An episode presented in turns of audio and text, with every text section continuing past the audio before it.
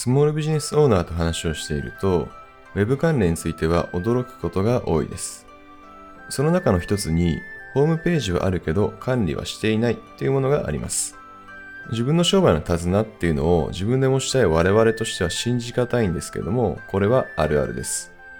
制作業者に依頼してホームページを作ってもらったけど、詳しいことは知らない。大体のケースでワードプレスを使ってるらしいっていうことは知っています。でも、ログイン情報などは知らない。担当直入に言います。ワードプレスのログイン情報を教えてくれない業者なんか依頼するべきじゃありません。家を買ったのに鍵をくれない業者なんてありえないですよね。それと全く一緒です。誇張じゃありません。全く一緒です。このような場合、問題のボトルネックは業者の選び方などではありません。そもそも外注するステップを間違っていることが考えられます。ログイン情報を含めてサイトの細かいことを知らないっていうことは最初から自分で管理しようとしていないからです。おそらく外注の手順はこうでしょう。外注する、出来上がる、はい、終わり。このやり方は間違っています。正しい外注の手順はこうです。まずは自分でやる。できないところだけ外注する。その後も自分でやる。内容とか順番はもちろん、一番の違いは自分で管理することを前提としているか否かです。Web に限らず自分の商売の手綱は自分で持ちましょう。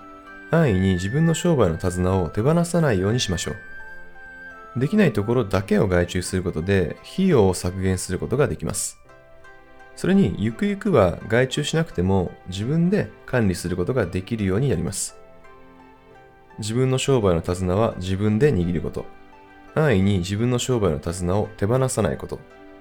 もう少し話を落としていきましょう。先ほどの正しい外注化のステップ。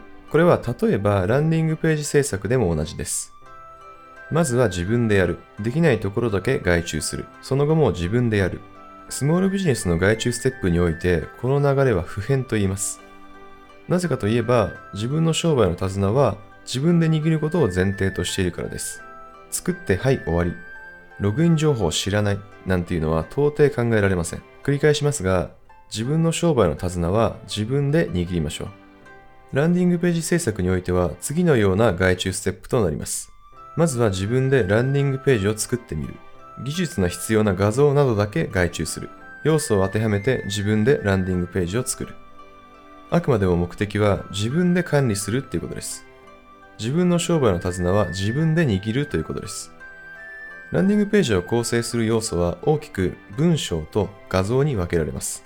文章は Web に詳しくなくても書けます。ただし画像となると難しいかもしれません。だから外注するとしてもこの部分だけ外注すればいいんです。そうすれば業者に依存することなく自分で管理することができます。Web 集客がうまくいっているところは自社管理と外注を上手に使い分けています。あなたも今一度どこを外注すべきか考え直してみることをお勧めします。